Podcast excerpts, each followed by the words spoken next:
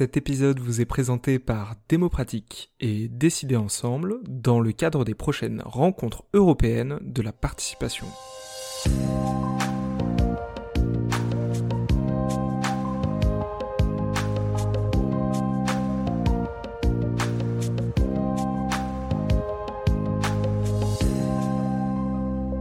Bonjour à tous et à toutes, c'est Nicolas qui vous parle pour Démopratique. Dans cet épisode, on va aborder la controverse thématique intitulée Participation institutionnalisée ou mobilisation citoyenne qui fait bouger les lignes? Et tout d'abord, je laisse la place à William pour nous présenter cette première controverse.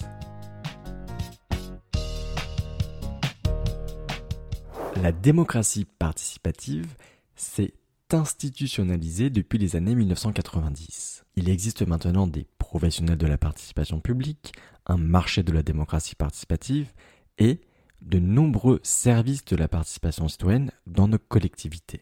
Nous avons aussi des rencontres de la participation ou les rencontres nationales des budgets participatifs. Bref, il y a eu une institutionnalisation de l'impératif participatif. Par ailleurs, de nombreuses mobilisations citoyennes d'envergure ont eu lieu au cours des dernières décennies. Mouvement contre le CPE, Mouvement des indignés, Nuit debout, les Gilets jaunes et, plus récemment, le mouvement contre la réforme des retraites. Nous constatons donc d'une part un approfondissement de la démocratie participative institutionnelle et, de l'autre, une effervescence de mouvements citoyens spontanés. Dans quelle mesure chacune de ces tendances permet-elle de faire bouger les lignes politiques, que ce soit au niveau national ou local? Sont-elles des tendances contradictoires en opposition ou, au contraire, peuvent-elles coexister, être complémentaires? Cette controverse porte sur l'effectivité de la participation citoyenne et des mobilisations et des mouvements citoyens. Peut-on faire bouger les lignes par la participation institutionnelle? D'abord, nous allons en parler avec Thierry Baudet, président du Conseil économique, social et environnemental, le fameux CESE il y a une évolution dans le rôle du CESE depuis quelques années, avec notamment la création d'une direction dédiée à la participation citoyenne en 2022. Le CESE a organisé deux conventions citoyennes, une sur le climat et une récemment sur la fin de vie. Beaucoup de personnes ont interrogé la prise en compte politique des propositions citoyennes de la Convention citoyenne pour le climat. Thierry Baudet, quelles sont pour vous les questions à se poser en tant qu'organisateur d'une démarche pour garantir qu'une parole citoyenne soit prise en compte politiquement?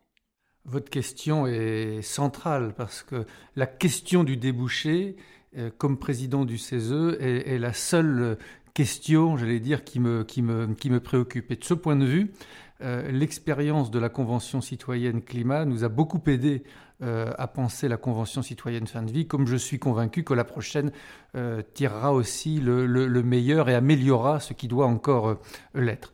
À mon avis, il y, a, deux aspects. D'abord, je, dirais que au plan méthodologique, au plan de l'organisation de la Convention citoyenne, il faut autant que faire se peut qu'elle soit irréprochable pour qu'il n'y ait pas des tentations euh, que les uns ou les autres aient envie de, pour régler des problèmes sur le fond, de discréditer la forme.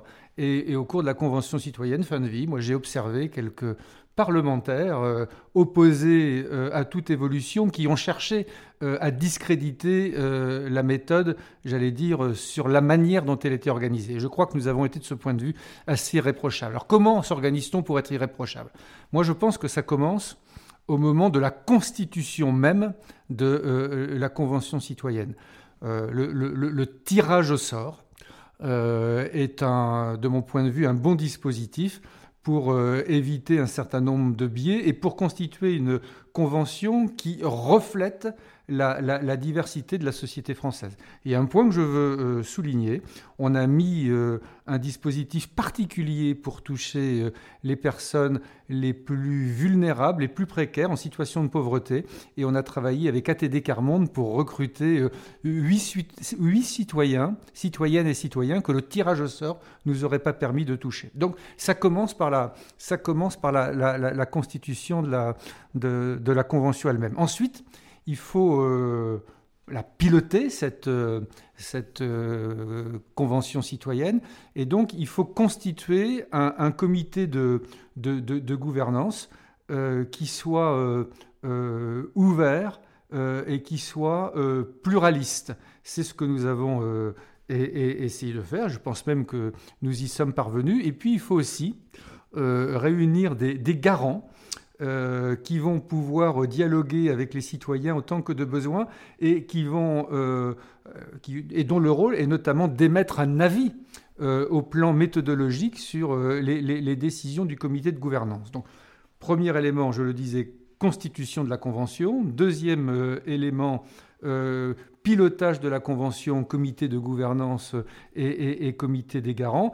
Et puis euh, euh, ensuite, il faut une méthodologie qui soit euh, extrêmement rigoureuse, qui soit transparente. Pour moi, c'est très important de garantir la transparence pour qu'au-delà des citoyens de la Convention, les Françaises, les Français puissent euh, mesurer euh, ce, qui se passe. Donc la transparence est très importante. Donc une méthode rigoureuse et une méthode qui soit souple à la fois parce que par définition, une convention, elle appartient aux citoyennes et aux citoyens qui la composent, et donc il faut avoir la souplesse nécessaire pour que les citoyens puissent se l'approprier et d'une certaine manière la faire vivre comme, euh, ils l'entendent. Donc ça, c'est un, un premier élément qui est très important.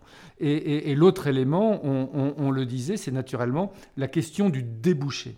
Alors là, il faut vraiment que, le, il faut vraiment que d'emblée, le, contrat soit clair, le contrat passé entre le commanditaire euh, de, la, Convention citoyenne et les citoyens euh, eux-mêmes. Instruit de l'expérience euh, de la Convention citoyenne climat, lorsque le CESE a été sollicité par la Première ministre, on a eu des discussions assez approfondies pour clarifier ce cadre. Et, nous souhaitions que la Première ministre s'engage à dire aux citoyens ce qu'elle attendait d'eux, ce qu'elle ferait de leurs propositions et à quelles conditions le moment venu, elle reviendrait devant les, devant les citoyens pour dire les choix qui auraient été opérés à, à, partir des propositions de la Convention. Ça, c'est le premier élément. Et j'allais dire en miroir, le deuxième élément, il faut dire très clairement aux citoyens ce qui est attendu d'eux. Et nous, ce que nous avons dit euh, très clairement euh, aux, citoyens, c'est que ce n'était pas eux qui auraient le dernier mot le dernier mot, il appartient à celles et ceux qui ont la légitimité de l'élection, mais la qualité, j'allais dire, du dernier mot, elle dépend beaucoup de la qualité des premiers mots. Et pour le dire autrement, si la décision appartient à celles et ceux qui ont la légitimité de l'élection, la construction de la, décision, elle appartient à la société tout entière, et là, en l'occurrence, à travers euh, les citoyens de, de la Convention. Ça, c'est très important. Et moi, je crois, c'est peut-être mon, pour, pour, conclure sur ce point, je, je, crois que pour que, ça, pour que ça fonctionne, comme finalement on est dans des phases où, au plan national sont des démarches qui sont encore assez nouvelles, même si moi je pense aujourd'hui qu'on n'est plus dans l'innovation, mais qu'on est arrivé à maturité et qu'on peut répliquer. Mais je pense néanmoins que cette parole citoyenne, il faut l'arrimer à la République pour pouvoir lui donner euh, un débouché. Et, c'est le rôle du CESE qui a été euh, euh, réformé dans cet objectif par une loi organique de 2021. et je pense que ça, c'est le point fort. C'est-à-dire que la Convention citoyenne est achevée. Le rôle du président du CESE, euh, c'est, euh, j'allais dire, de maintenir euh, la pression, l'attention, la vigilance vis-à-vis des commanditaires pour qu'une suite soit donnée aux travaux des citoyens. Dans quelle mesure ces expériences de participation citoyenne officielle ont-elles un impact dans la vie des participants selon vous? Je, suis convaincu qu'on sort transformé euh, d'une expérience de participation citoyenne. D'ailleurs, sont les citoyennes et les citoyens eux-mêmes qui le disaient euh, au terme du neuvième week-end de trois jours, euh, en plaisantant avec eux, je leur disais, mais maintenant, il faut rentrer chez vous. et, au-delà de la boutade, ça signifie qu'il s'est passé quelque chose au cours de ces neuf fois trois jours. Ils ont appris à se, à se découvrir, ils ont appris à se connaître. Ils ont énormément travaillé pendant les neuf fois trois jours au CESE, mais une grande majorité d'entre eux, j'allais dire, entre les sessions, certains se sont rendus dans des unités de soins palliatifs, ont répondu à des rendez-vous, ont sollicité des rendez-vous, se sont documentés, se sont informés. Ils ont découvert euh, parce que c'est pas si fréquent finalement dans notre société qu'on peut être d'origine très diverse avec des niveaux de diplôme très différents. On peut avoir des opinions diverses et on peut dialoguer euh, dans le respect, euh, dans le respect mutuel. On peut avoir un avis minoritaire et être respecté. Moi, ce que j'ai trouvé admirable, c'est qu'à certains moments, euh, il y avait des tirés au sort parmi les tirés au sort de la convention, par exemple pour des conventions, pour euh, des conférences de presse à, un certain nombre de moments euh, intermédiaires, et, des minoritaires. Je me souviens une fois où ce sont des minoritaires qui ont été tirés au sort. Ça n'a posé aucun problème aux majoritaires parce qu'ils savaient que les minoritaires rendraient compte de manière assez objective de, de ce qui se passait. Puis j'ai envie de dire que certains parmi eux se sont découverts euh, certains euh, n'imaginait pas qu'ils puissent prendre la parole euh, dans un hémicycle devant 180 personnes. Certaines et certains n'imaginaient pas qu'ils pouvaient avancer des arguments dans une discussion contradictoire. Donc je pense qu'on en, je pense qu'on en sort transformé. Et d'ailleurs, moi j'ai souhaité que ces compétences, ces savoir-faire qui sont euh, soit développés, pour les uns, mis en œuvre euh, pour l'ensemble, qu'ils puissent être reconnus. Et on a engagé une démarche avec le ministère du Travail, j'allais dire, pour certifier euh, d'une certaine manière, pour reconnaître ces compétences qui ont été mises en œuvre, parce que ce qu'ils ont démontré et mis en œuvre au sein de la Convention, naturellement, ils pourront l'utiliser dans tous les espaces de leur vie, y compris dans le champ professionnel. Et puis, dernier point, il y avait naturellement euh, parmi les, 185 citoyennes et des citoyens, beaucoup qui ne se déplaçaient plus pour aller voter les dimanches d'élection. Ça montre euh, deux choses. Ça montre que quand on sollicite les personnes, même si elles ne vont plus voter, elles ont envie d'être acteurs des sujets qui les concernent. Et je pense que c'est une manière de redonner le goût du politique au sens noble du terme.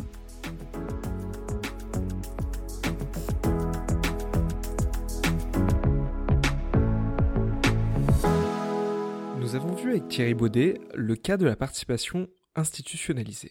Intéressons-nous maintenant aux mobilisations et aux mouvements citoyens. Pour ce faire, nous allons à la rencontre de Priscilla Ludowski. En 2018, elle fut à l'origine d'une pétition contre la hausse de la taxe sur les carburants et les inégalités sociales. Cette pétition fut la première pièce à l'édifice de ce qui deviendra l'un des plus grands mouvements sociaux des dernières décennies, le mouvement des Gilets jaunes. Nous lui avons posé trois questions. Voici ses réponses. Priscilla, comment en êtes-vous arrivé à vous mobiliser en tant que gilet jaune? Quel était l'objectif? Alors j'ai commencé par lancer une pétition euh, qui euh, m'a permis en fait de prendre la température un peu de, des propos que je tenais dans, dans le contenu.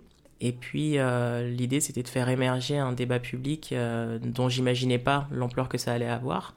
Mais en tous les cas, en partageant largement cette pétition, notamment via les médias et via les réseaux sociaux. Euh, l'idée, c'était de faire en sorte que j'ai les avis des gens sur ce que je sur le sujet de la pétition qui était donc la taxe carbone. Et puis, euh, personnellement, j'ai, je pense que je me, je me, tenais aussi dans une posture de lanceuse d'alerte et à la fois de citoyenne qui cherche à comprendre la manière dont une mesure est articulée. Et donc, j'ai commencé par me poser un certain nombre de questions. naturellement, je les ai écrites j'ai sollicité les gens à travers cette pétition et puis ensuite, euh, lorsque le débat a émergé, ben, ben c'est là qu'on peut se, se, poser la question de est-ce que ce qui est indiqué dans la pétition n'était pas normalement une question qui aurait dû être saisie par, euh, par le, les, les, institutions. Donc euh, du coup, pour moi, le fait de dire mais comment cette mesure est articulée et selon moi de manière injuste, c'était une manière de lancer une alerte tout en ayant le public associé à cette démarche. Pourquoi avoir choisi des modes d'action en dehors du cadre institutionnel? Alors, la, question qu'on peut rattacher à ça, c'est pourquoi d'emblée j'ai lancé une pétition et pourquoi je ne suis pas allé voir les élus locaux, par exemple? Et, ça rentre clairement dans cette question-là parce que euh, j'avais pas l'impression, moi, d'être euh, suffisamment euh, proche des élus pour que spontanément je me dise ben voilà je me pose une question naturellement je vais vers des politiques. Et c'est pas du tout la démarche que j'ai eue j'ai plutôt eu tendance à aller vers la population.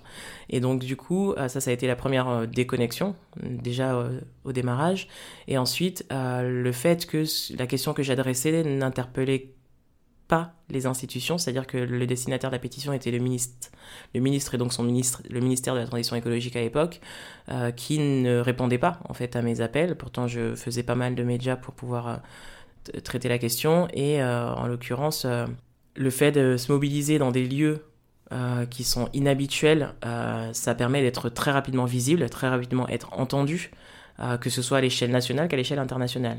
D'où le choix d'aller dans des lieux comme les Champs-Élysées ou autres. Là où je considère que Bastille, Nation, République, c'est le triangle des Bermudes des, mobilisations, où les revendications se perdent et ne s'entendent plus.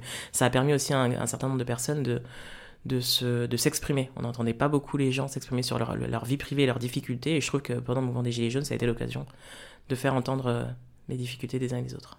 Lorsqu'on est euh, issu d'une organisation comme un syndicat ou comme un parti politique, euh, on, a euh, de fait euh, une, oreille du gouvernement. On est, on est entendu. Alors, est-ce qu'on est écouté, c'est autre chose, mais on est entendu par le fait qu'on représente un corps intermédiaire. Ce qui n'est pas le cas pour le mouvement des Gilets jaunes, puisque moi, voilà, je ne représentais aucun parti, aucune organisation. Et donc, comment se faire entendre en tant que citoyen et citoyenne quand on n'a pas soit d'outils démocratiques qui nous permettent de le faire, soit d'espace euh, dont on a l'impression qu'on puisse être légitime pour être entendu. Et donc à ce titre-là, il faut, euh, je ne sais pas si le mot c'est innover, je dirais qu'on s'adapte à la difficulté euh, qui, qui, se présente. En l'occurrence, le fait de ne pas avoir ces espaces-là, bah, la rue s'est présentée naturellement, et notamment des endroits où on ne passerait pas inaperçu. Et enfin, Priscilla, est-ce que par cette mobilisation, vous avez l'impression d'avoir fait bouger les lignes? Alors, euh, j'ai la sensation que le mouvement des Gilets jaunes euh, a permis de d'amener euh, dans la rue, c'est-à-dire de sortir de, des, cloisonnements un peu institutionnels et, techniques et, scientifiques, la question du renouvellement des institutions et de leur fonctionnement. Donc tout ce qui touche autour de la démocratie en fait, en réalité. Et donc c'est un sujet qui n'est pas forcément facile à aborder avec le public en général. Euh, chacun a son avis, mais, euh, mais qu'on voit ça affiché sur des pancartes, c'est pas forcément habituel. Euh, quand on a des pancartes indiquées plus de référendums ou on mettait en place le, référendum d'initiative citoyenne, créer une assemblée citoyenne, ce sont pas des revendications habituelles sur les pancartes dans la rue. Donc je trouve que ça a permis de, de, de créer le débat public sur, sur la question du, de la démocratie, sur la question du maintien de l'ordre aussi, du traitement des manifestations et du traitement de l'information aussi. Je trouve que ça a permis de faire émerger certaines questions et ça a permis jusqu'à aujourd'hui de, poursuivre en fait ces discussions-là. Ça a fait émerger la Convention citoyenne pour le climat, euh, puisque c'était une très forte revendication du mouvement des Gilets jaunes que d'avoir des conventions citoyennes euh, sur plusieurs sujets, sauf que bon, c'est euh, le climat qui a été retenu par Emmanuel Macron. malheureusement, d'autres questions n'ont pas été entendues, mais en tout cas, ça a permis de mettre sur, le, sur la place publique tous ces sujets-là, qui n'étaient pas forcément, en tout cas, traités de manière aussi intense par ailleurs.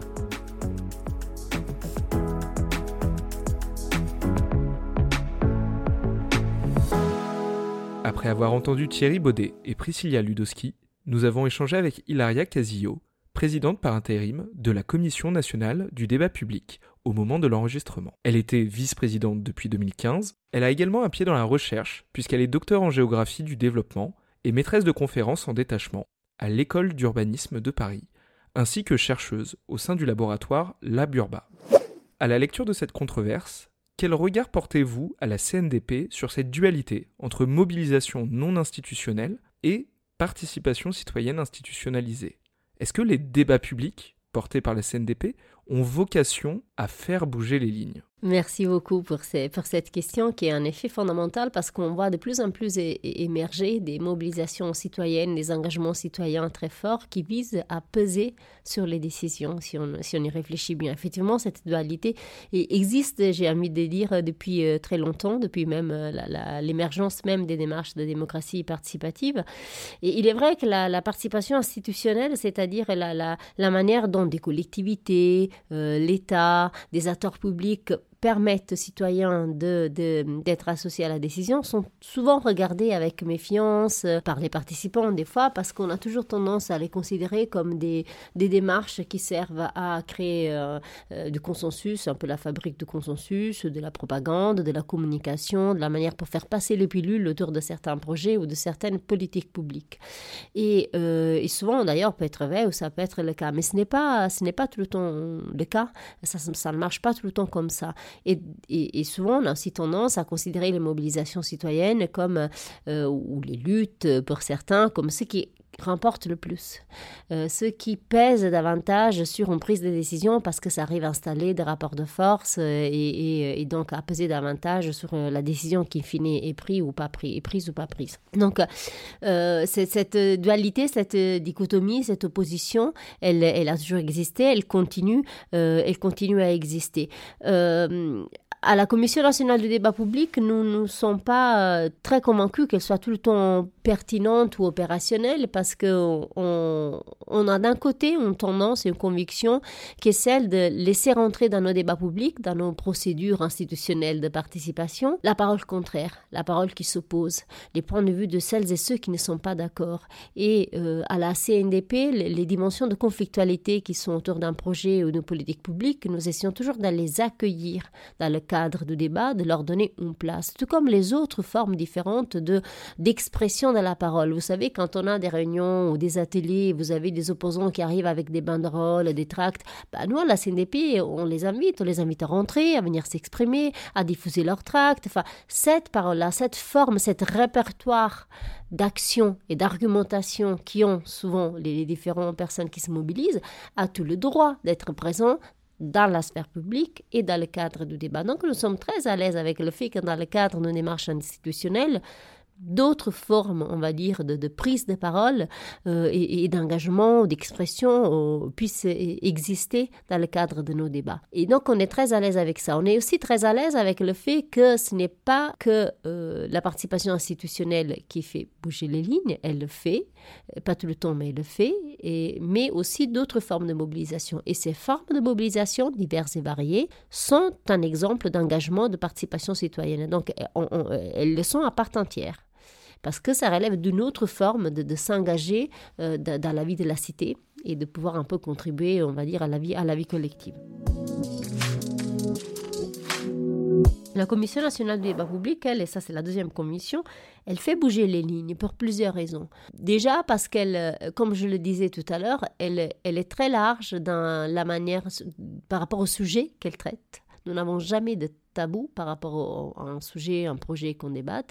Nous sommes très ouverts en termes de public divers et variés. Comme je vous disais, même euh, celles et ceux qui portent la parole contraire sont bienvenus à la CNDP. Donc cette ouverture fait que euh, déjà on fait bouger les lignes de ce que classiquement se fait, parce que classiquement les dispositifs institutionnels ont tendance à avoir peur de cette parole contraire, ont du mal à la faire entrer. Et, puis surtout parce que nous faisons bouger les lignes, parce que les, les procédures de la CNDP prévoient systématiquement que déjà, on restitue de manière fidèle ce qu'on a entendu dans le cadre d'une démarche de participation. Donc, il y a un devoir restitutionnel euh, de, ce qui s'est dit, qui est, très clair, qui est posé par la loi et, et qui est très identifié.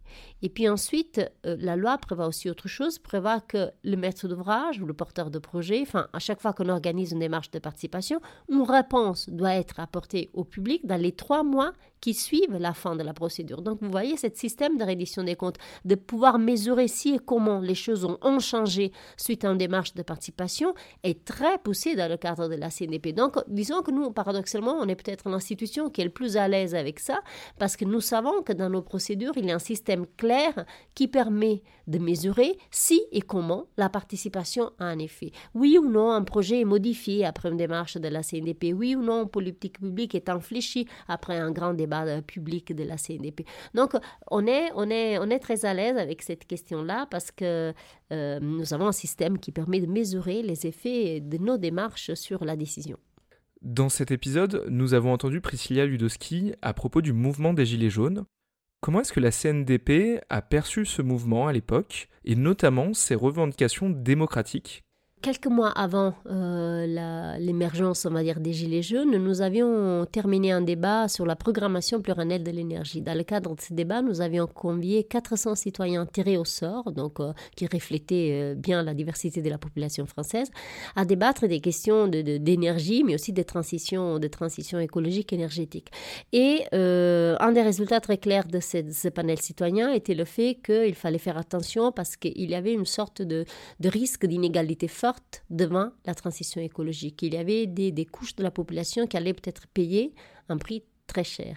Et à la fin de ce débat, le président de débat de l'époque avait lancé un cri d'alerte en disant attention, nous avons entendu par les citoyens qu'il y a un vrai risque de jacquerie fiscale trois mois après, il avait les gilets jaunes dans la rue. Donc, on, on, se l'attendait un peu, c'est ce qu'on sentait au sein de la société. Donc, ça, c'est un premier élément très factuel que j'ai envie de poser parce que à la CNDP, un des avantages des démarches telles que nous les pensons, c'est vraiment d'arriver à non seulement à sentir le pouls de la société, mais vraiment à, voir avec les participants ce qui peut faire blocage vis-à-vis d'une politique publique, à l'occurrence des mesures liées à la transition.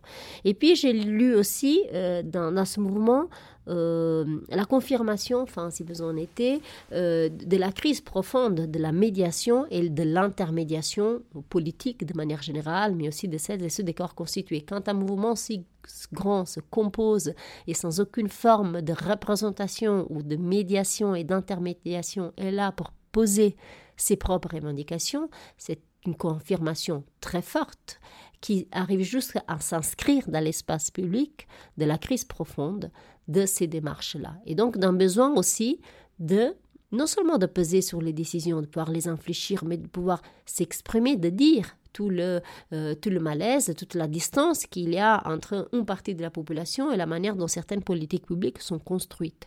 Donc le message était très clair en termes politiques au-delà des revendications strictes. Donc nous avons lu ce message à la CNDP déjà comme une confirmation de ce qu'on avait déjà vu, entendu, appris sur le terrain, mais aussi comme un enseignement pour la suite de, de la manière de de repenser au plus près des territoires, des différents publics les plus éloignés, les démarches de participation à mettre en place. Enfin, Hilaria, notre dernière question. En tant que chercheuse et maîtresse de conférences, quelle serait la grande question en lien avec cette controverse que vous souhaitez adresser aux futurs participants des rencontres européennes de la participation? Oui, moi je leur poserai la question est-ce que cette, euh, cette euh, dichotomie, elle est vraiment, elle est encore vraiment euh, pertinente? Est-ce que c'est vrai que la participation institutionnelle, elle est pilotée, orientée, manipulatrice et que les mobilisations citoyennes, elles sont, elles ont un effet plus fort sur la décision, plus émancipatrice Est-ce que ça c'est vrai? Est-ce que c'est vrai que la partie, mais où se joue la participation citoyenne? Est-ce qu'elle se joue dans la rue, dans les places, dans les engagements ou dans ces simulacres de participation qui seraient la participation institutionnelle? Est-ce que ça, euh, c'est vrai ou la réalité est, comme d'habitude, plus complexe que ça?